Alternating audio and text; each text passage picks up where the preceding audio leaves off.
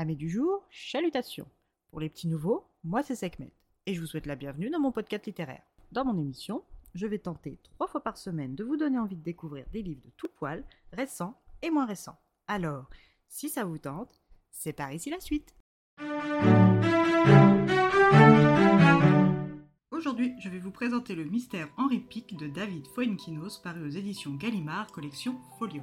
Dans un premier temps, nous faisons la rencontre de Jean-Pierre Gourvec, bibliothécaire à Crozon, dans le Finistère. Passionné de littérature et de livres, il décide de copier une initiative américaine qui accueille les manuscrits refusés par les éditeurs afin de les conserver et de les proposer au public. Seule obligation, comme chez son homologue outre-Atlantique, la Bricktogan Library, il faut venir déposer son texte en personne. C'est avec un certain succès que l'initiative de Jean-Pierre se met en place en France, permettant à tous les auteurs orphelins d'éditeurs de faire le deuil de leur prose. L'activité de la bibliothèque municipale se développe tellement qu'il se voit obligé d'embaucher un ou une assistante. D'un tempérament calme et réfléchi, mais incapable de dire non, la perspective de devoir choisir un collaborateur l'effraie. Il se dessine donc pour la solution de facilité, premier arrivé, premier embauché. C'est donc Magali Croze qui obtient le poste. Contrairement à son nouveau patron, Magali est mariée, mère de deux enfants et n'a pas une passion pour les livres, mais ses capacités exécutives et d'organisation s'harmonisent parfaitement avec Jean-Pierre. Le duo fonctionne bien jusqu'à ce que Jean-Pierre ne tombe gravement malade et ne décède. Magali se retrouve seule pour gérer la bibliothèque municipale ainsi que le projet altruiste de Jean-Pierre, mais seule va-t-elle y arriver? Dans un second temps, nous rencontrons Delphine Despero,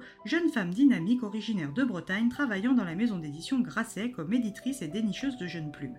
Fait par Fabienne, professeur de français aujourd'hui à la retraite, et Gérard, professeur de mathématiques lui aussi à la retraite, elle a très tôt su ce qu'elle voulait faire. Après son bac en poche, c'est tout naturellement qu'elle se tourne vers des études de lettres à Rennes, puis vers le monde de l'édition. Son premier emploi est ce que l'on appelle un heureux concours de circonstances. La maison d'édition Grasset souhaitait rajeunir et féminiser sa ligne éditoriale avec Delphine, c'est chose faite. En charge de jeunes auteurs secondaires, elle prend sa mission d'éditrice très à cœur et dévore des manuscrits sur son temps libre. Et là, c'est le coup de cœur un manuscrit intitulé La baignoire de Frédéric Koskas. Elle donne le manuscrit à son supérieur avec un tel enthousiasme que ce dernier le lit dans la foulée et signe ce jeune auteur prometteur. Chargée de la parution et de tous les détails, elle rencontre Frédéric. Après avoir eu un coup de cœur pour son texte, c'est un coup de foudre pour l'homme derrière les mots qui la terrasse le début d'une aventure littéraire et amoureuse commence entre Delphine et Frédéric. La baignoire ne rencontre pas son public et force Frédéric à se remettre en question. Il entame l'écriture de son deuxième livre provisoirement appelé Le lit. L'heure des vacances d'été approche et Delphine ne tient pas à déroger à sa règle qui est de retourner en Bretagne chez ses parents.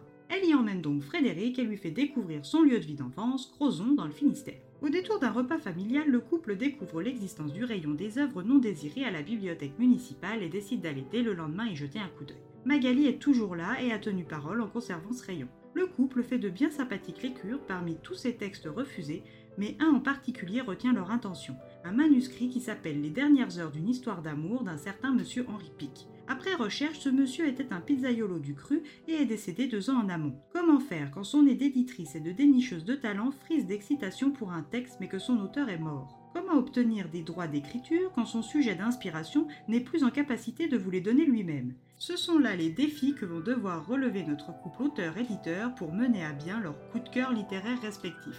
Une aventure littéraire et humaine qui aboutira peut-être à la résolution du mystère Henri Pic.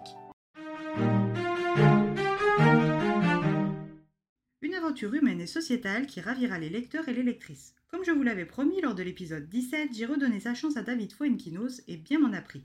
Je peux donc confirmer avec certitude que c'était bien mes trop grandes attentes de Potterhead qui avaient entaché mon plaisir de lectrice sur numéro 2. Avec le mystère Henri Pic, rien que du positif et un dénouement étonnant en plus. Alors ne soyez pas surpris que je vous le recommande chaleureusement. Et bien voilà, j'en ai fini pour aujourd'hui. J'espère que cet épisode vous aura plu et vous aura donné des nouvelles idées de lecture. Si vous souhaitez découvrir d'autres petits bonbons littéraires tout droit sortis de ma bibliothèque, je vous retrouve le mardi 28 février prochain pour un nouvel épisode. Et si d'ici là je vous manque de trop, c'est toujours le même chemin sur Instagram, at les lectures de Sekhmet. Sur ce, chalut les amis et à la prochaine